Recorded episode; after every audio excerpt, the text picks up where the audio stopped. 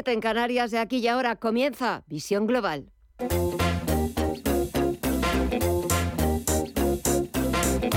Esto es Visión Global con Gema González.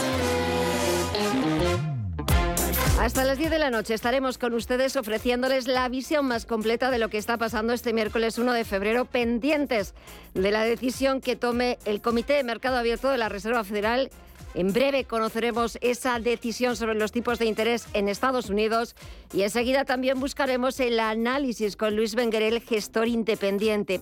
En una sesión, la de este primer día del mes de febrero, en la que las principales bolsas europeas han comenzado este segundo mes del año con signo mixto a la espera de la Reserva Federal y del Banco Central Europeo que se reúne mañana jueves. El mejor enero de los últimos años en los mercados financieros ha dado paso a unas primeras jornadas de febrero repletas de citas cruciales. Y es que por encima de las baterías de datos macro de resultados empresariales sobresalen las reuniones de los bancos centrales. Mientras, y hablando de resultados empresariales, el BBVA ha sorprendido con unos resultados récord de 6.420 millones de euros en 2022 y mañana probablemente también nos sorprendan las cuentas de Santander. Mientras echamos un vistazo al otro lado del Atlántico, siguen los números rojos. En la bolsa norteamericana tenemos al Dow Jones Industriales bajando un 1%, los 33.734 puntos. SP500 retrocede un 0,37%, 4.061 puntos. Y eh, tenemos al Nasdaq Composite que está bajando un 0,25% en los 11.555 puntos, cuando la Reserva Federal ya conocemos esa decisión y tal y como esperaba el mercado, ha subido los tipos de interés solo 25 puntos básicos, un cuartillo de punto, hasta dejar el precio del dinero en Estados Unidos en el 4,5, 4,75%. De momento siguen las ventas en la bolsa más importante del mundo. A las ocho y media conectaremos en directo con la Reserva Federal de Estados Unidos para escuchar al presidente, para escuchar a Jerome Powell, pero ahora vamos a repasar también qué es lo que está pasando en el resto de activos y empezamos con las principales bolsas latinoamericanas. Mirella Calderón, muy buenas tardes. Muy buenas tardes, Gema. Pues en las bolsas LATAM vemos en positivo solamente al IPC mexicano que repunta un 0,16% hasta los 54.652 puntos. Vemos en negativo al IPSA chileno que se deja un 0,28 y cotiza los 5.307 puntos. El Bovespa en Brasil pierde un poquito más de un 2% hasta los 111.135 puntos y el Merval de Argentina los 247.797 cae un 2,27%. Si miramos al mercado de divisas y materias primas, ¿qué es lo que vemos aquí en el día de hoy? Estefanía Moni, muy buenas tardes. Muy buenas tardes, Mireya. Pues mayoritariamente signo rojo, signo negativo. En el mercado de las divisas, el euro se aprecia un 0,4% en los 1,09 dólares y la libra, por su parte, la vemos algo más rezagada en los 1,22 dólares con un recorte del 0,18%. En las materias primas, lo que vemos son caídas más pronunciadas en el petróleo porque hoy se ha reunido la OPEP Plus. Ha mantenido una reunión en la que las conclusiones eran las que se esperaban. Mantiene sin cambios la política de producción de petróleo, manteniendo esos recortes acordados el año pasado del 2, de 2 millones de barriles por día, alrededor del 2% de la demanda mundial. Unos recortes que se han establecido desde noviembre del año pasado hasta finales de 2023 para sostener el mercado del petróleo. El oro, por su parte, lo hemos también descender un 0,23% en el nivel de los 1.940 dólares la onza. Y en las criptomonedas que nos encontramos, Mireya. Pues hoy vemos caídas en las principales monedas virtuales, un 0,57% lo que retrocede el Bitcoin, un poquito por encima de los 23.000 dólares, Ethereum en los 1.575 retrocede un 1,21%, el Ripple se deja un 1,18, 3,77% abajo Cardano hasta los 0,37 dólares. Y Dogecoin pierde hoy un 7,84%. Y volvemos a contarles esa decisión que ha adoptado después de dos días de reunión el Comité de Mercado Abierto de la Reserva Federal estadounidense, tal y como esperaba el mercado ha subido los puntos de interés en 25 puntos básicos, solo un cuartillo de punto hasta dejar el precio del dinero allí en Estados Unidos en el 4,5, 0,75%. Está en máximos de los últimos 15 años. No veíamos estos niveles del precio del dinero en Estados Unidos desde septiembre de 2007. Pocos cambios en Wall Street, siguen los números rojos. El mercado está pendiente, sobre todo, no de esa decisión que ya conocemos, sino de la comparecencia a las ocho y media de esta tarde en 25 minutos del presidente de la Reserva Federal, de Jerome Powell. Actualizamos toda la información, titulares de las 8.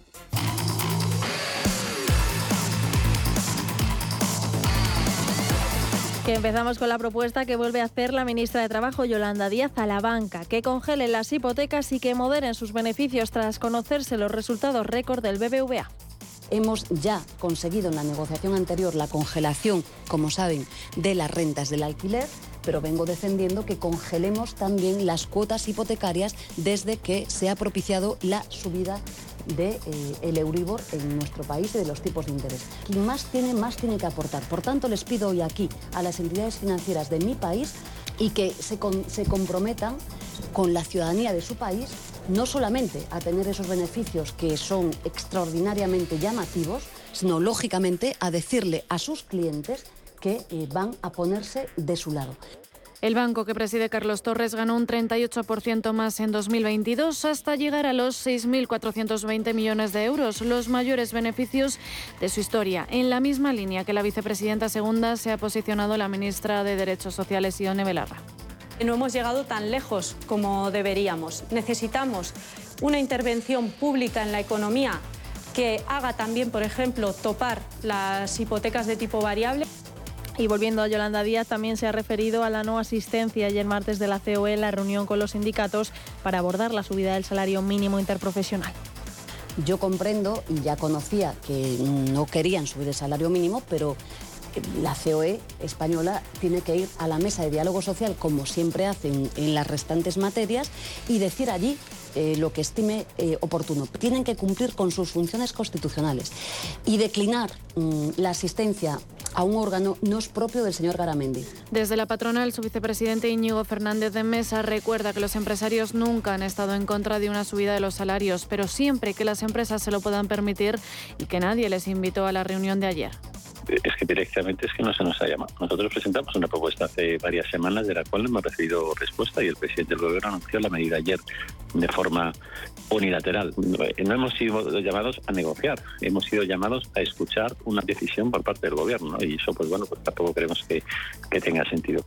El gobierno de Pere Aragonés ha llegado a un acuerdo con el PSC que lidera el exministro de Sanidad Salvador Illa para desbloquear la aprobación de los presupuestos de la Generalitat de Cataluña para 2023. Es, en primer lugar, un ejercicio de responsabilidad. Un ejercicio de responsabilidad en un momento complejo.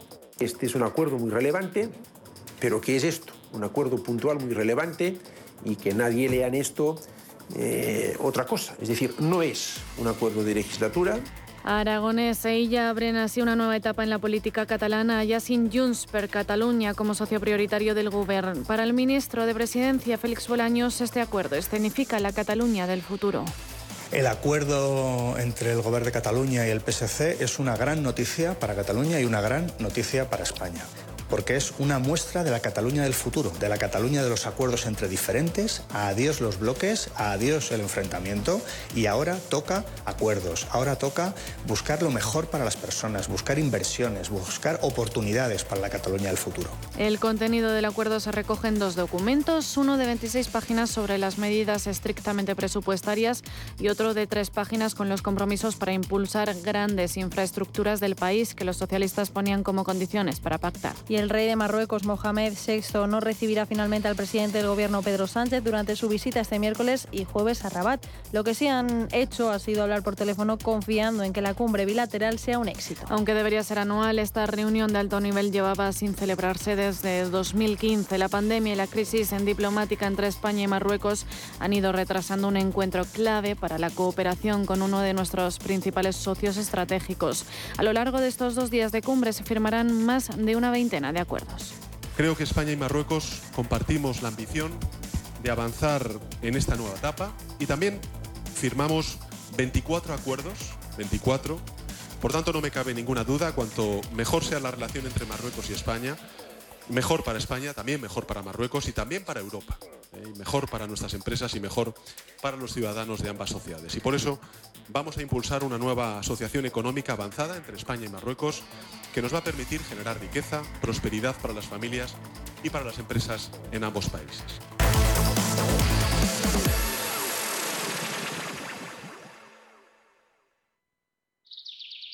Perfecto. Informe de reunión enviado. En Orange reinventamos nuestras tarifas Love Empresa. Ahora incluyen cosas tan importantes para tu negocio como la libertad. Por eso te ofrecemos herramientas para que puedas trabajar dentro y fuera de la oficina. Llama ya al 1414. Las cosas cambian y con Orange Empresas tu negocio también. Orange. El análisis del día con visión global.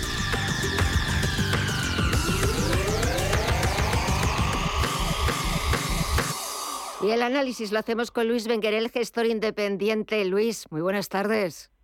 Hola, buenas tardes. Bueno, siempre los miércoles te estrenas con la decisión de la Reserva Federal. Estaba ahora echando un vistazo a las pantallas. Hace unos minutos parecía que no estaba cambiando nada en la bolsa norteamericana, que seguían los números rojos, pero nada, en unos minutos y a pesar de que la decisión ya estaba descontada por el mercado, porque era lo que esperaba pues casi el 100% del consenso de analistas que la subida fuera solo de 25 puntos básicos. Ya estoy viendo cómo el sector tecnológico se ha dado la vuelta y está recuperando posiciones. SP500 está bajando nada, un 0,14% y Dow Jones un poquito más, un 0,7%, pero seguro que en las dos horas que queda para el cierre, esto se da la vuelta completamente. Pues en eso estamos. Eh. Como decía una amiga del sector, ¿quién dijo miedo teniendo hospitales? Eh, sí, la verdad es que, que, bueno, como bien has comentado, era estaba muy esperado la subida de un cero de un 0,25 y en principio el mercado está pendiente de, de a ver de lo que dirá ahora en breve la Fed y si se confirma de que igual ya pues viene siendo un pequeño parón o cercano aquí al 5%, que se pare y, bueno, pues lo normal es que se esté un tiempo largo en este entorno y pues, al final es lo que venimos hablando las últimas semanas, que, que la inflación viene confirmando poco a poco pues eh, el giro y de la misma manera que no subió de golpe y lo dijimos y actuaron en el caso de la FED rápido, pues tampoco podemos pretender que el giro de, de la inflación sea de golpe. De momento, la Reserva Federal eh, sube los tipos un 0,25%, anticipa más subidas. Eh, ahora escucharemos a las ocho y media de la tarde a su presidenta, Jerome Powell. Y mañana, reunión del Banco Central Europeo, reunión también del Banco de Inglaterra, donde ahí esperemos, eh, si hacemos caso también a ese consenso del mercado, que las subidas no sean tan leves, sino que sigan pisando el acelerador, 50 puntos básicos aquí en Europa y también en el Reino Unido. Sí, además los casos son diferentes. Eh, Reino Unido actuó eh, mucho antes, pero parece ser que la economía está mucho peor que el resto, bueno, que lo que es Europa o Estados Unidos, ¿vale? Y por lo tanto parece que, que bueno, y que la inflación la tienen muy descontrolada, siguen teniéndola muy descontrolada. Y en el caso de, Europa, pues lo que hemos comentado, de que, van tarde, pero que de momento siguen actuando. Eh, la parte positiva es que esperemos que no lleguen a niveles del 5, como, estará, como supongo que acabará llegando Estados Unidos, como comentábamos, y que por lo tanto ello no afecte tanto a la economía en general. Mientras lo que estamos viendo también son los resultados empresariales, sobre todo al cierre esta noche tocan los resultados de Meta, mañana Apple, Alphabet y Amazon. Y aparte de las cuentas y de los resultados y de las estimaciones de todos estos gigantes para 2023, seguimos sumando miles y miles de despidos de todas las tecnológicas en Estados Unidos. Bueno, sí, eh, es, es, por desgracia, es la moda actual y lo comentamos con las dos primeras, que esto era muy probable que continuase, porque al final siempre pasa igual, ¿eh? En los sectores, eh, recuerda cuando la banca o cuando otros, eh, cuando se pone uno, rápidamente se apuntan todos al bombardeo. No recuerdo de quién eran las palabras, pero hace muchos años leí eh, aquello de que cuando una empresa, pues veíamos que echaba tanta gente, los primeros en que tendrían que echar eran los directivos mm. por mala gestión, y no recuerdo, lo estuve intentando encontrar de quién eran esas palabras, pero no las encontré, pero realmente es aquello que te queda grabado porque eh, realmente aquí quien hizo mala gestión en un inicio fueron esos directivos que ahora están haciendo estos recortes tan salvajes. Y si hablamos de recortes, hoy el petróleo está recortando casi un 3%. Estoy viendo al barril de referencia en Europa, el tipo Brent, también un 2,74% el West Texas, después de otra reunión que ha sido la de la OPEP Plus, que ha acordado mantener sus niveles de producción de petróleo. ¿Cómo lo ves? Bueno, bueno, un poco lo que siempre decimos, la OPET es un mundo aparte. Eh, una cosa es la foto que te dicen antes de la reunión, que van a recortar, etcétera, etcétera, etcétera, y luego pues, pues actúan por otro lado. Al final son intereses económicos. Eh, siempre también se ha dicho que el último barril de petróleo valdrá cero, aunque parece a veces que Europa intente que valga mil por su gestión pero pero siempre se ha dicho eso. Entonces eh, bueno eh, y por lo otro lado también he leído que las reservas en Estados Unidos han subido por encima de lo esperado y al final se refleja en el corto plazo. Y lo que hemos venido comentando desde que perdieron los 100 dólares en general todos eh, es positivo para para la economía y es positivo para la inflación teniendo un Bren y un, un Bren o un crudo a estos niveles y sobre este mes de febrero que acabamos de comenzar, es cierto que enero ha sido de los mejores meses de enero que recordamos. ¿Cómo se va a comportar febrero? Encima ha empezado fuerte. Hoy Reserva Federal, mañana más bancos centrales, resultados empresariales, el viernes el informe oficial de empleo en Estados Unidos. ¿Qué forma de empezar? Sí, como bien comentas, hemos empezado un mes de febrero muy fuerte y hemos terminado, bueno, teniendo en cuenta que se terminó bastante mal el mes de, en el, año pasado pues hemos pues hemos empezado un año de forma espectacular eh, lo normal sería ir consolidando como siempre se ha dicho precios y niveles pero ya sabemos que a veces cuando las cosas van desbocadas hacia un lado y hacia otra, al final eh, hay muchos sistemas trabajando y las famosas consolidaciones que antes se veían durante más tiempo ahora a veces duran días o horas. Bueno, pues eh, a la espera de ver qué es lo que nos cuenta nada en unos minutos eh, Jerome Powell, el presidente de la Reserva Federal, de momento lo que vamos conociendo es que eh, la inflación reconocen que está desacelerándose, pero que todavía permanece alta, por lo que va a seguir habiendo más subidas de tipos de interés en Estados Unidos. Veremos a ver qué es lo que nos cuenta nada en unos minutos el señor Powell, Luis Benguerel, gestor independiente. Gracias, como siempre, por el análisis, porque te toca siempre los miércoles la decisión de la Reserva Federal. Gracias, como siempre, y hasta el próximo miércoles. Un fuerte abrazo. Venga, un abrazo. Hasta Adiós. Adiós.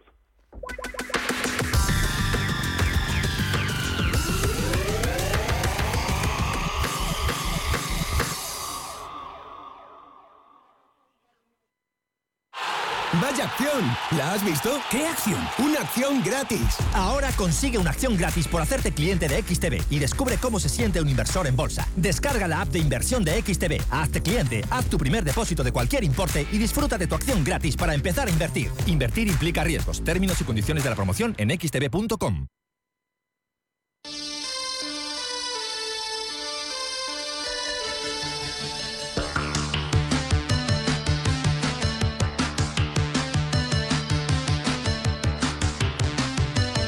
Global.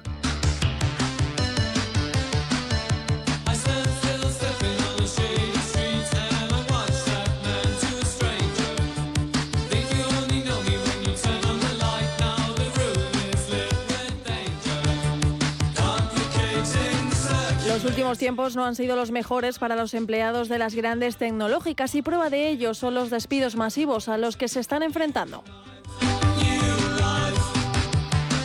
Las últimas en sumarse a lo que ahora parece una moda en el sector tecnológico en Estados Unidos ha sido la empresa estadounidense de pagos digitales PayPal, que ha anunciado que despedirá a 2.000 empleados, un 7% de su plantilla mundial, como parte de un plan de reducción de costes. Pero como decimos, no ha sido la única, de hecho, en conjunto. Algunas de las mayores empresas tecnológicas del mundo han despedido a más de 150.000 trabajadores en los últimos meses. Microsoft, Alphabet, Amazon, Meta o Twitter son algunas de ellas. Y no es probable que estos despidos se deban a que las empresas implicadas necesiten dinero, porque en el caso de Microsoft, que ha despedido a unos 10.000 empleados, anunció casi al mismo tiempo que planeaba invertir 10.000 millones de dólares en los creadores de la aplicación viral ChatGPT. Y lo mismo pasa con Alphabet, que está invirtiendo en desarrollar su propia respuesta impulsada por inteligencia digital, artificial, perdón, después de reducir su plantilla global en 12.000 personas, lo que supone un recorte de alrededor del 6%. Por eso, le hemos preguntado a los expertos el porqué de estos despidos. Manuel Moreno es CEO de 13 Bits. Por una parte es que se ha producido un cambio de modelo de negocio en estas empresas que llevan 30 años establecidas, tres décadas, los usos de Internet, el avance de las nuevas tecnologías, las redes sociales se utilizan de manera diferente y tienen que adaptarse a los cambios de modelo de negocio. Eso a nivel general, pero luego particularmente después de los meses de pandemia en los que se ha producido un crecimiento enorme de lo que es el uso del correo electrónico, del comercio electrónico, de las compras online, estas compañías pues pensaron que iba a continuar esa situación de bonanza y aumentaron sus plantillas para hacer frente pues, a, esa nueva situación en la que pensaban que íbamos a estar mucho tiempo.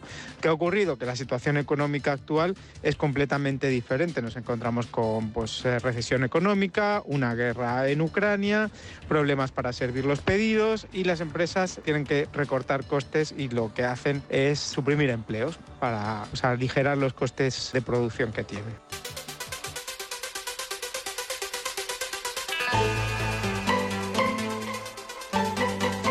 En conjunto, cuatro de las mayores empresas tecnológicas, Meta, Alphabet, Amazon y Microsoft, han recortado 50.000 puestos de trabajo. Y aquí llama la atención que según un análisis realizado por 365 Data Science, los puestos y funciones más afectados fueron los de recursos humanos, que representan el 28% de todos estos despidos. Y hay dos posibles razones para ello. En primer lugar, si las empresas despiden personal, también reducirán la contratación y menos contratación significa menos necesidad de personal de recursos humanos. Eduard Rosicart es profesor de OBS Business School y fundador de Metaverse News en un momento en una compañía que tiene una capacidad de, ganar eficiencia por la inteligencia artificial y todas las, tecnologías que hay detrás, obviamente sí, los recursos humanos han sido el grupo, por supuesto, más que ha perdido más capacidad en el proceso. Además, lo quizá más sorprendente es que el nivel medio de experiencia de los despidos es de 11 años y medio, por lo que una razón de estos sería que los empleados con más antigüedad suelen percibir salarios más elevados y prescindir de ellos podría ayudar a las empresas a cumplir sus objetivos financieros. Además, otro de los datos alarmantes es que el 56% de todas las destituciones son mujeres. Un dato preocupante después del trabajo que se ha intentado hacer en la industria tecnológica para equilibrar esta balanza, pero parece que la brecha de género sigue latente. Es una realidad y es una realidad social que no solo está en España, está en todos los países las posiciones más transaccionales, por tanto las más sujetas a ser sustituidas por inteligencias artificiales y procesos técnicos de optimización, son los puestos bajos y el porcentaje más elevado en esas compañías siguen siendo posiciones femeninas. Es un rasgo bastante generalista, pero sí que es verdad que nos encontramos que en esas compañías las cifras porcentuales de despidos podemos ver como la parte femenina, pues el público femenino, pues supone un porcentaje muy importante.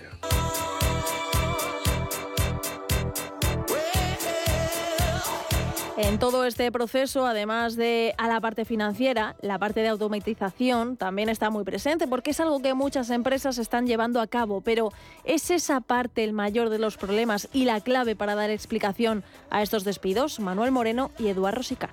En algunos casos puede tener ese motivo, pero no creo que el avance tecnológico sea el problema de los despidos, sino más bien el enfrentarse a una nueva situación económica en la que eh, usuarios no utilizan Internet como lo utilizaban durante la pandemia, no compran tanto eh, online, además hay problemas económicos y de eh, problemas para servir los productos, pues por la recesión, por la guerra de Ucrania, por la situación en China, etcétera, y yo creo que responde un poco a eso. Al final, con el tiempo, no solo Google y las grandes Big Tech, todas las compañías nos tecnificaremos, ganaremos en eficiencia y como muchas veces oímos, la inteligencia artificial suprimirá muchos puestos de trabajo transaccionales.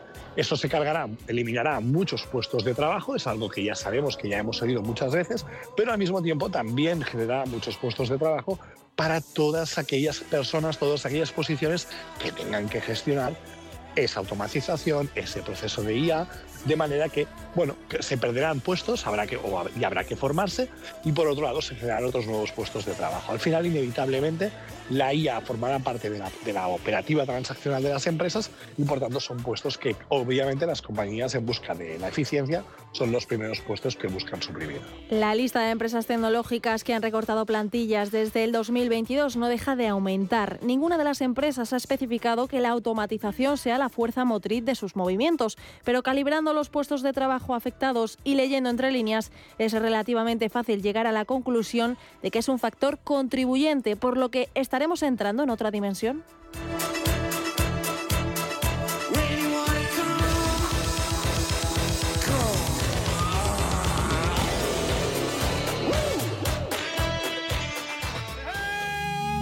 Si tu pasión es la caza, sueñas con el sonido del río mientras lanzas tu caña o simplemente disfrutas del campo y la naturaleza, este es tu programa. Caza, pesca y naturaleza. Todos los sábados y domingos de 7 a 8 de la mañana en Radio Intereconomía. Coordina Marcos Ruiz. Información internacional.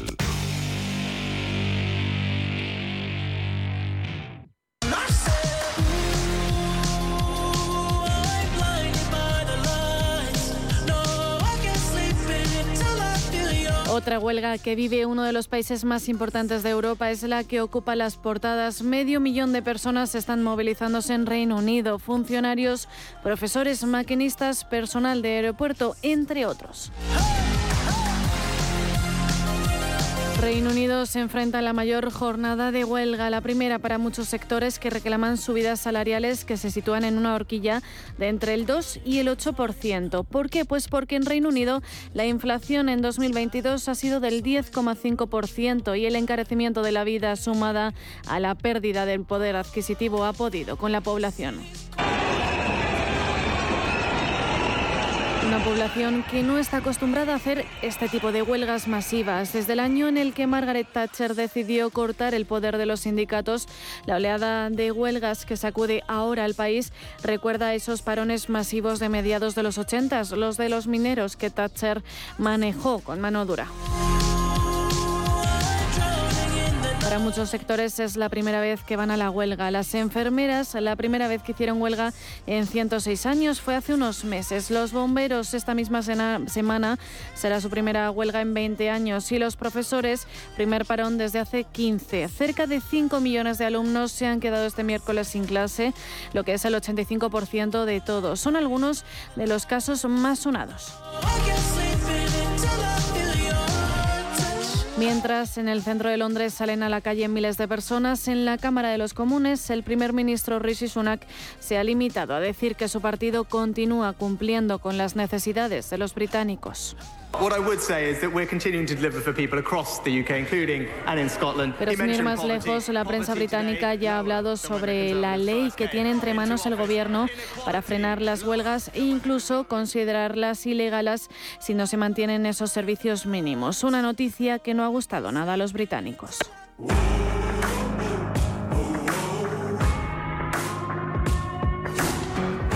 Pero vamos a hablar de economía. Más allá de la huelga, que refleja el descontento de la población, el ejecutivo de Rishi Sunak no se puede olvidar tampoco de lo que dicen los organismos internacionales. Hace menos de 24 horas, el Fondo Monetario Internacional ha predecido que el Reino Unido será el único país del G7 cuya economía se contraiga en 2023. Según las estimaciones, se contraerá un 0,6%. El secretario general del Sindicato de Transportes RMT, Mick Lynch, en el mitin de hoy ha acusado al gobierno de ser los culpables de expandir la pobreza entre la población. El coste de la energía, la gasolina y la subida de los impuestos no ayudan a controlar a las masas. Eso, sumado a que el BCE está a punto de volver a subir los tipos de interés, es la tormenta perfecta. Y como decimos, la inflación ronda el 10,5%, la más alta en 40 años, mientras que el dato en la eurozona se modera hasta el 8,5%. En este punto, es inevitable hablar del Brexit. Del Brexit y de cómo la economía del Reino Unido se ha estancado desde que no están entre los 27. Liberado de las ataduras de Bruselas, decía la propaganda hace tres años, pero ahora la realidad es que tiene un PIB inferior a países eh, como la India desde que se fue su Producto Interior Bruto. Se ha situado a menos cuatro puntos por debajo. Además, el comercio también se ha visto perjudicado. Las exportaciones han bajado un 3%. Estas huelgas cuentan con el apoyo de la población. Según una encuesta de YouGov, el 59% de los votantes apoyan a los docentes y a todo el personal que se moviliza. ¿Servirán estas huelgas para que el gobierno tienda la mano a sus ciudadanos?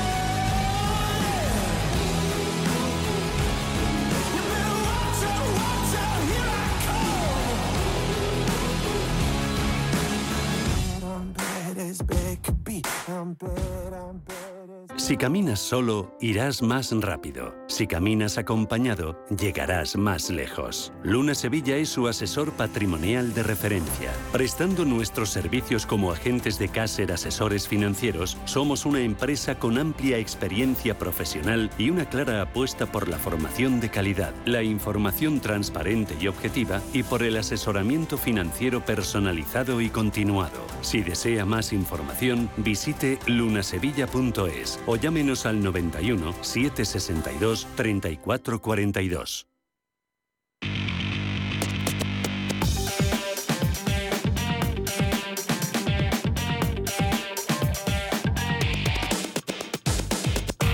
Y nos vamos hasta la Reserva Federal de Estados Unidos porque acaba de comenzar su, su, comparecencia a la rueda de prensa tras la decisión del Banco Central estadounidense de subir los tipos de interés en 25 puntos básicos de su presidente, de Jerome Powell. Le Escuchamos. 25 basis points. We continue to anticipate that ongoing increases will be appropriate in order to attain a stance of monetary policy that is sufficiently restrictive to return inflation to 2% over time. In addition, we are continuing the process of significantly reducing the size of our balance sheet. Restoring price stability will likely require maintaining a restrictive stance for some time. I will have more to say about today's monetary policy actions after briefly reviewing economic developments. Estamos escuchando al presidente de la Reserva Federal, Jerome Powell, cómo está dando explicaciones de la decisión que han adoptado los miembros del Comité de Mercado Abierto del Banco Central estadounidense, que llevan reunidos desde ayer martes. Lo que le hemos escuchado hasta el momento es cómo han decidido subir los tipos de interés en 25 puntos básicos hasta un rango del 4,5-4,75%. El precio del dinero en Estados Unidos no estaba en estos niveles desde eh, 2007, desde los últimos 15 años. Es cierto, según ha dicho Powell, que va a haber más subidas de tipos, que van a ser más apropiadas subidas de tipos, porque el objetivo de la Reserva Federal, al igual que sucede con el Banco Central Europeo, es reducir el objetivo de inflación y llevarlo a ese objetivo del 2%. Ha dicho Powell que la inflación es cierto que viene desacelerándose, que se ha ido moderando moderando en los últimos datos que se han publicado en Estados Unidos, pero que todavía sigue muy alta. Y vamos a ver cómo está reaccionando Wall Street a esos, a esos mensajes, a esas declaraciones del presidente norteamericano, porque si hace unos minutos, cuando estábamos hablando con Luis Benguerel, parecía que el sector tecnológico se daba la vuelta y quería eh, sumar posiciones, ahora volvemos a ver números rojos en el parque más importante del mundo, números rojos que vienen capitaneados por el Dow Jones Industriales, que está bajando un 1,2% en los 33.674 puntos. SP500 retrocede cerca de un 1% en los 4.038 puntos y el Nasdaq Composite está bajando un 0,68%. Estamos viendo cómo siguen todavía esas caídas, esos números rojos, cuando también Jerome Powell ha destacado que el organismo todavía tiene trabajo por hacer y ha adelantado que las futuras subidas en los tipos de interés van a ser necesarias para hacer que la inflación regrese al 2%. Volvemos a escucharle. As reflected in a broad range of surveys of households, businesses, and forecasters, as well as measures from financial markets. But that's not grounds for complacency. Although inflation has moderated recently, it remains too high. The longer the current bout of high inflation continues, La inflación, lo estamos escuchando al presidente de la Reserva Federal, sigue siendo el quebradero de cabeza para los bancos centrales y, por supuesto, también para la Reserva Federal estadounidense. Lo ha remarcado varias veces el presidente de la Fed. Tenemos trabajo por hacer porque la inflación todavía tiene que volver a situarse en ese objetivo marcado por el Banco Central estadounidense del 2%. Hay que seguir eh, trabajando, hay que seguir con esa política de endurecimiento monetario, aunque no, aunque ya no a los mismos niveles a los que nos había acostumbrado la Reserva Federal, porque si echamos un vistazo a los gráficos desde marzo de 2022 que subió los tipos en 25 puntos básicos, en mayo la subida fue de 50 puntos básicos, junio, julio, septiembre y noviembre del año pasado fueron eh, cuatro subidas consecutivas de 75 puntos básicos. En diciembre cerró el año con un repunte de 50 puntos básicos y ha comenzado este 2023 con esa subida de 25 puntos básicos hasta máximos de los últimos 15 años. En Wall Street siguen los números rojos, caídas eh, que van un poquito a más tras eh, los inversores y el mercado estar escuchando lo que dice Jerome Powell. Nosotros vamos a resumir también lo que está mencionando la prensa internacional, que sobre todo en Estados Unidos, antes de la decisión de la Reserva Federal, sobre todo de New York Times y de Washington Post, se ocupaban de que el FBI había registrado el segundo domicilio de Joe Biden en Delaware en busca de más documentos clasificados. Finalmente no han encontrado ninguno más y hasta la fecha los abogados y asesores de Biden han encontrado documentos en dos lugares, en un antiguo despacho del presidente en Washington y en el garaje de su otra vivienda particular también en el estado de Delaware. Y es The Wall Street Journal quien recoge la subida de 25 puntos básicos de la Reserva Federal. Seguimos con ese repaso a la prensa internacional, Estefanía, pero ahora nos vamos a este otro lado del Atlántico. Vamos a ver qué es lo que lleva la prensa británica. Pues empezamos ese repaso en Reino Unido, donde The Guardian destaca además de la huelga de trabajadores, en la que ya hemos hablado profundamente hoy, el viaje que tiene pensado hacer el primer ministro Rishi Sunak a Estados Unidos con una prioridad en su agenda, el protocolo de Irlanda del Norte. The Times alerta del gran apoyo que ha recibido la huelga. El 85% de las escuelas públicas afectadas por los paros la secundan. Financial Times por su parte, se pregunta si tiene razón el FMI, el Fondo Monetario Internacional, sobre la recesión que pronostica para 2023 en referencia a la economía del Reino Unido. En la prensa francesa, Le Monde se ocupa de la reforma de las pensiones un día después de la segunda jornada de huelga que ha vivido Francia. Plantea también este diario qué escenarios pueden darse en la Asamblea para votar la ley ¿Y qué es lo que sigue contando la prensa gala, Estefanía? Pues Le Figaro, por su parte, lleva al ministro del Interior, Gerald Dagmanin, que dice que quiere un compromiso con los conservadores para no distorsionar el texto.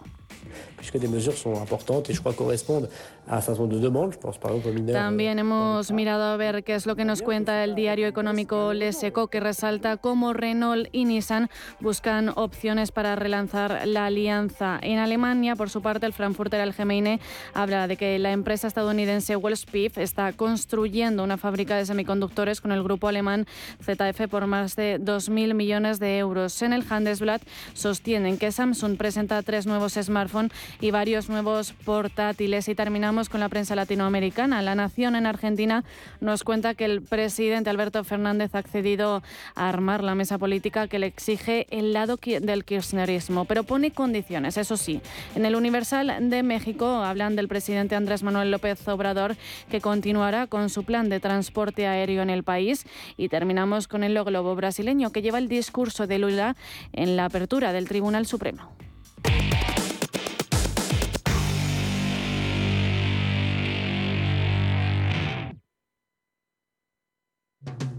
En Hipercor y el supermercado El Corte Inglés siempre tienes ofertas increíbles. Como el 70% en la segunda unidad en el atún claro al buen aceite de oliva pack de 6 latas. Comprando dos, el segundo pack sale a solo 2,76. Y recuerda que ahora con tus compras de charcutería te llevas hasta 25 euros de regalo para próximas compras. En Hipercor y el supermercado El Corte Inglés. Precios válidos en Península y Baleares. ¿Qué tipo de piel tienes? ¿Te la cuidas? ¿Te proteges del sol? ¿Se te cae el pelo o se te hinchan las piernas? ¿Qué perfume puedes regalar? Deja de buscar en internet respuestas confusas porque ahora en Belleza Capital estarás enterado de todo esto y mucho más. Los sábados de 11 a 12 de la mañana en Radio Intereconomía con Katia Rocha.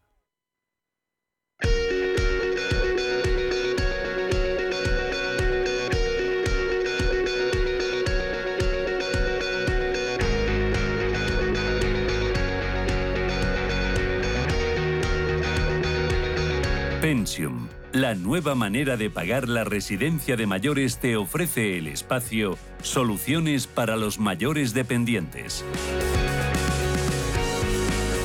Y como todos los miércoles nos acompaña en este espacio de los seniors, de los centros residenciales, de preocuparnos por nuestros mayores, David Igual, que es el director de operaciones de Pensión. David, muy buenas tardes. Hola, muy buenas tardes. ¿Qué tal? ¿Cómo estamos? Muy bien. Yo sigo diciendo tardes porque es cierto que ya empezamos a ver cómo los días son un poquito más largos y ya yo me quiero animar de cara a la primavera diciendo buenas tardes. ¿Qué tal la semana, David? Pues bien, bien. Una semana un poco fría, pero, pero bien, bien. Eh, bueno, es lo que eh, tocaba también. Venir un poquito de frío es lo, es lo que tocaba. Bueno, y hoy nuestro invitado es Ignacio Fernández Cid Plañol, que es el presidente de la Federación Empresarial de Asistencia a la Dependencia, una asociación de residencias que operan en toda España y además también es presidente del Grupo Casablanca, que tiene nueva, nueve, perdón, nueve residencias. Ignacio, muy buenas tardes a ti también y muchísimas gracias por aceptar nuestra invitación. Muy buenas tardes y un placer estar aquí.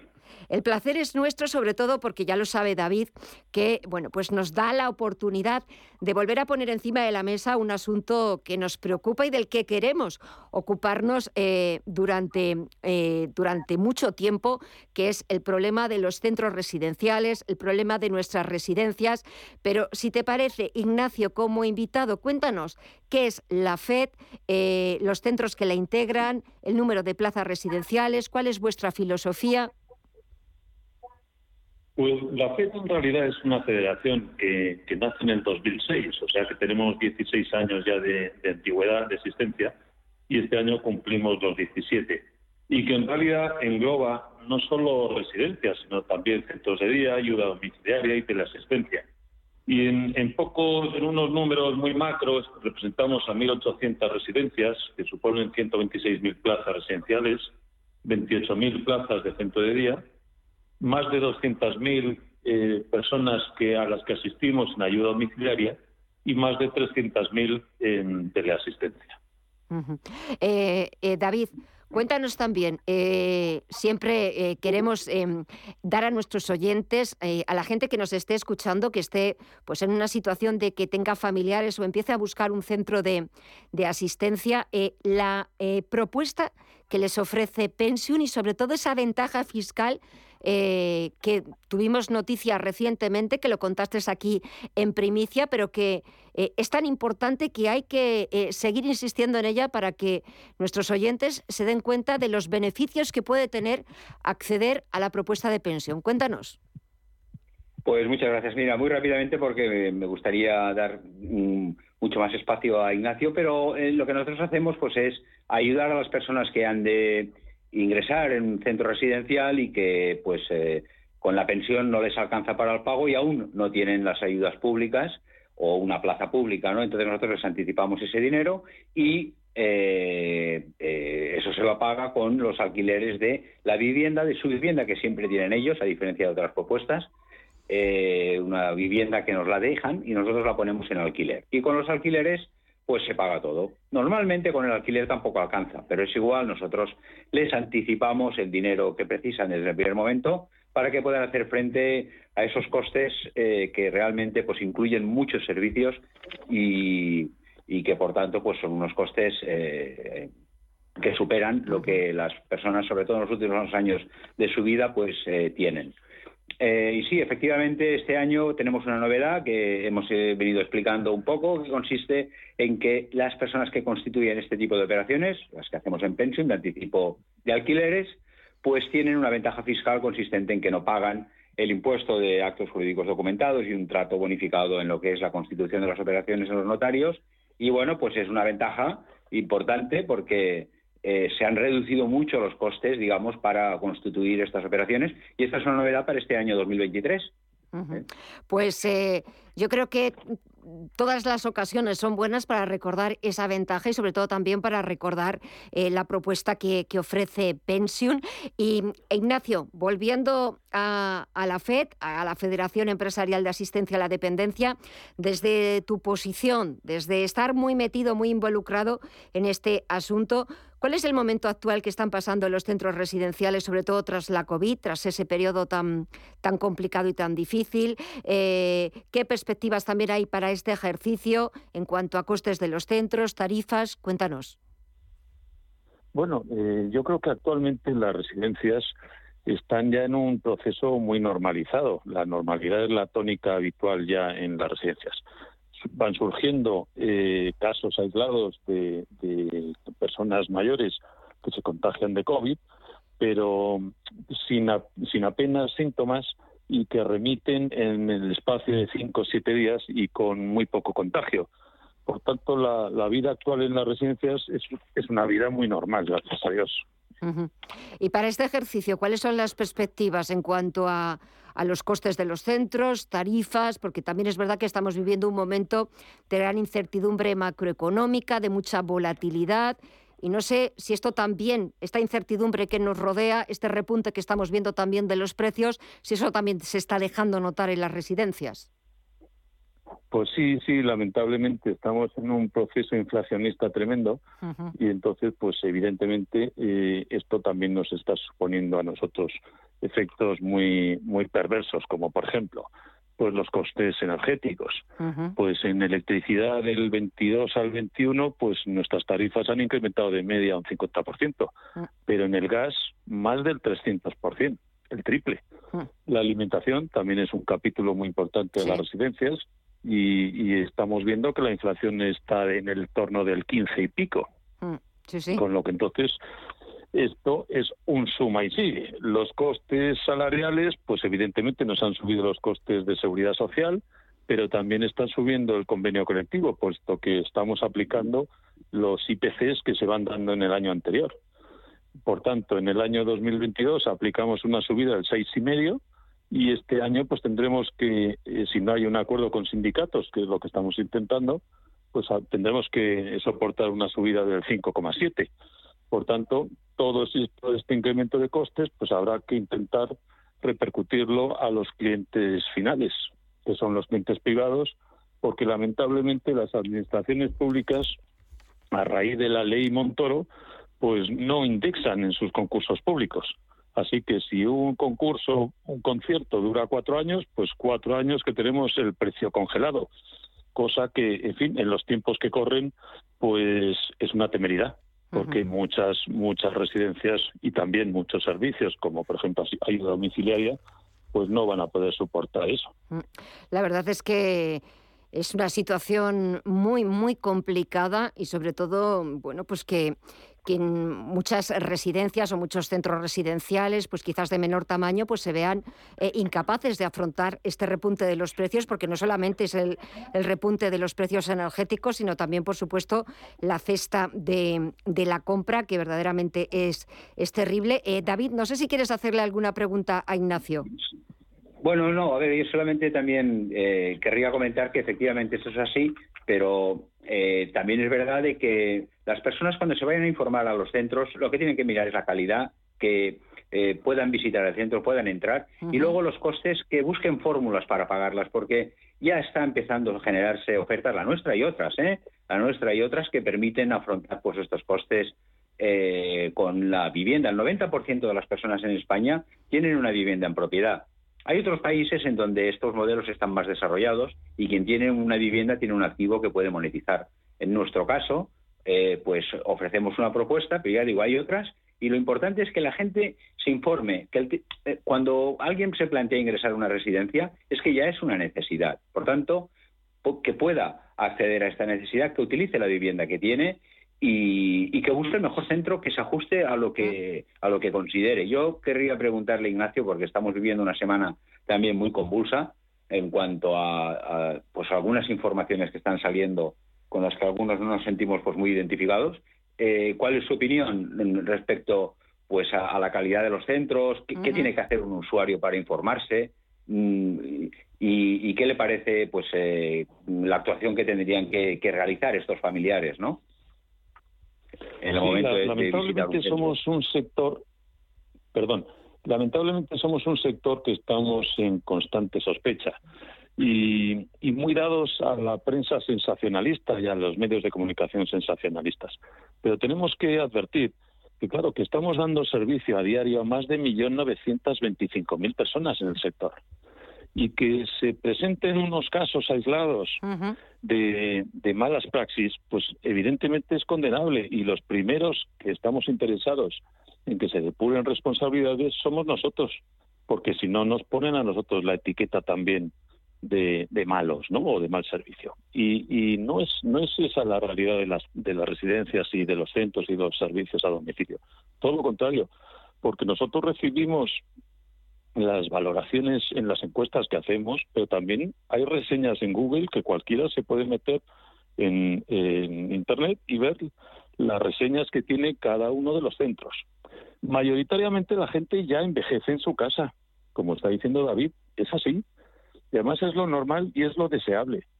Y para ello hay fórmulas que le ayudan a una persona, aparte de esas ayudas públicas por la ley de dependencia, existen otras fórmulas que es eh, reconvertir tu, tu ahorro principal de todo de toda una vida en liquidez para afrontar una serie de gastos.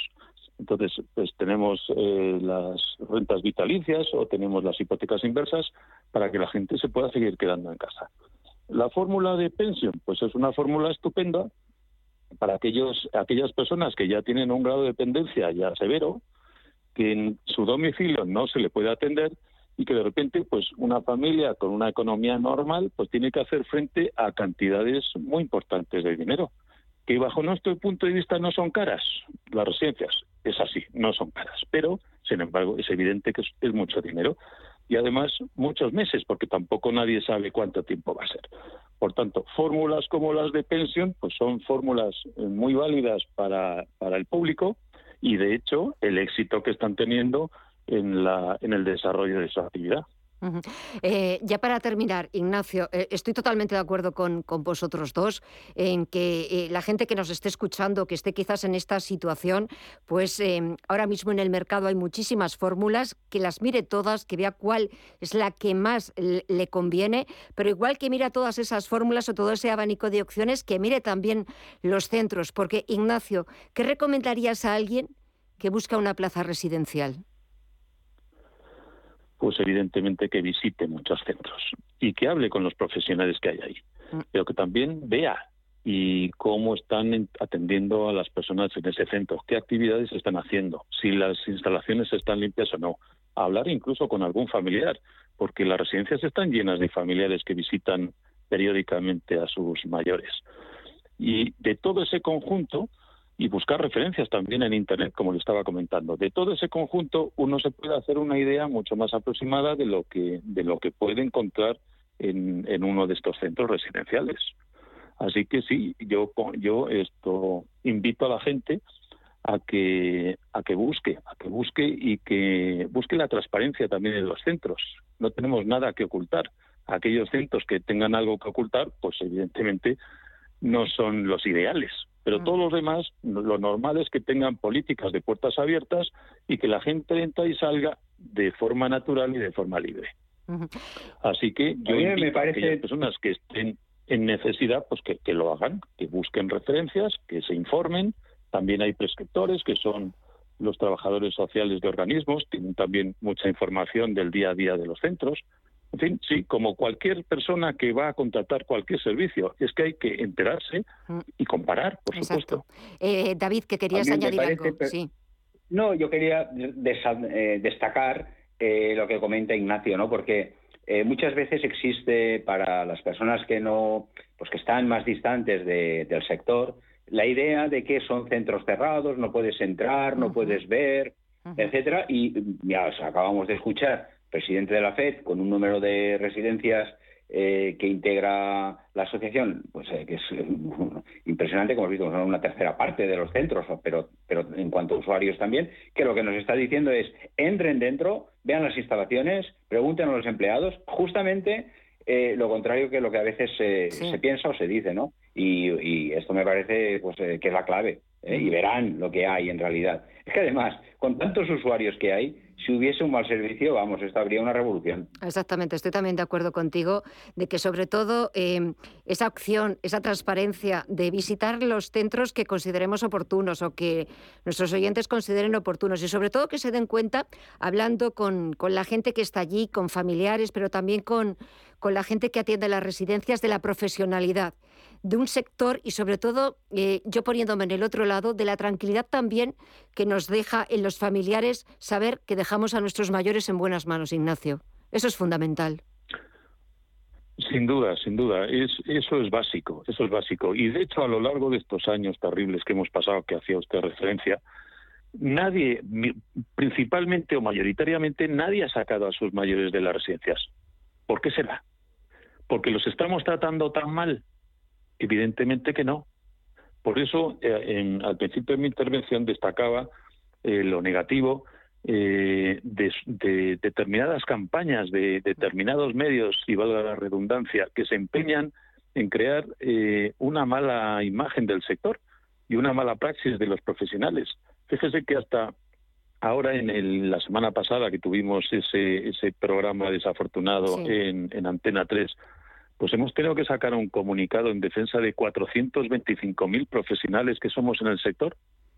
¿Qué pasa? ¿Que 425.000 personas profesionales hacen mal su trabajo? Pues no puede ser. No. Y los familiares de, esas más de eh, casi 400.000 personas que están en residencias públicas y privadas no se enteran de nada de lo que pasa en las residencias. No, lo que sucede pues es que evidentemente eso no es creíble. Eso no es creíble. No es creíble. Ni una de, ninguna de las dos cosas. Es que me quedo sin tiempo, Ignacio, porque me quedo ya sin tiempo, pero tenemos que seguir profundizando en este asunto y sobre todo mostrando la otra cara.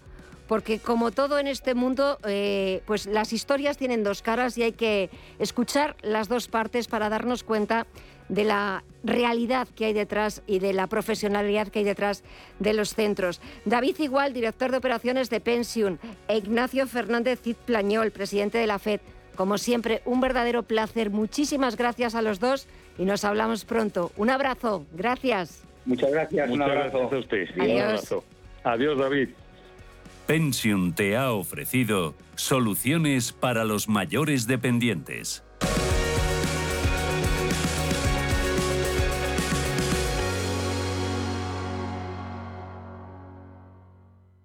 Y cuando Caperucita llegó a la casita, el lobo le dio una nota de su abuelita. He llamado a Pensión para que gestione el alquiler de mi casita y ahora estoy encantada en una residencia. Pensión, financiación para ayudarle a pagar la residencia con el alquiler de su casa. Llame al 659 110790 o entre ahora en pensión.es. Pensión, esto es otra historia.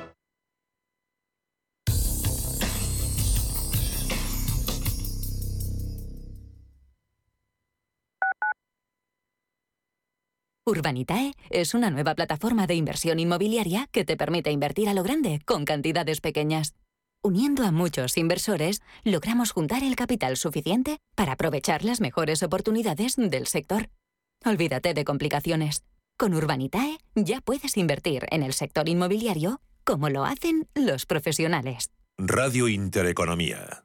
Redecora tu casa, redecora tu casa, redecora tu casa, redecora tu casa, redecora tu casa. Reforma integral piso de 80 metros cuadrados en 8 semanas, 32.950 euros. Redecora tu casa, redecora tu casa, redecora tu casa. Seguimos siendo la primera empresa española en darte por escrito la duración, las calidades y un precio cerrado. Conócenos en redecoratucasa.com. No necesitas metaverso para adentrarte en otros mundos con B de clásica. Candy Sánchez pone banda sonora a las noches de domingo. Deja que tu imaginación marque el rumbo. Con B de clásica. Los domingos a las 9 de la noche. Escúchanos también en iVoox y en intereconomía.com. Con B de Clásica. Búscanos. Lo que te gusta, lo que te emociona, lo que te estremece, lo que te espera. Cultura, arte, ciencia, pensamiento, literatura, arquitectura, diseño, cine, historia, música. Nace Caixa Forum Plus. Una nueva forma de conectar con toda la cultura y la ciencia al alcance de tu mano. ¿A qué esperas? Descárgatela. Caixa Forum Plus. Fundación La Caixa. Cierre de mercados es como el punto en la I. Un programa que deja las cosas en su sitio. Hola, te habla Javier García Viviani. A las 4 de la tarde comenzamos cierre de mercados en Radio Intereconomía. La mejor manera de estar informado de la actualidad económica. Di que nos escuchas.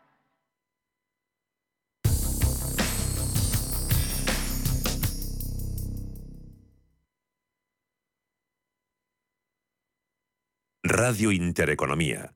La información precisa y detallada. Son las 9 de la noche, las 8 en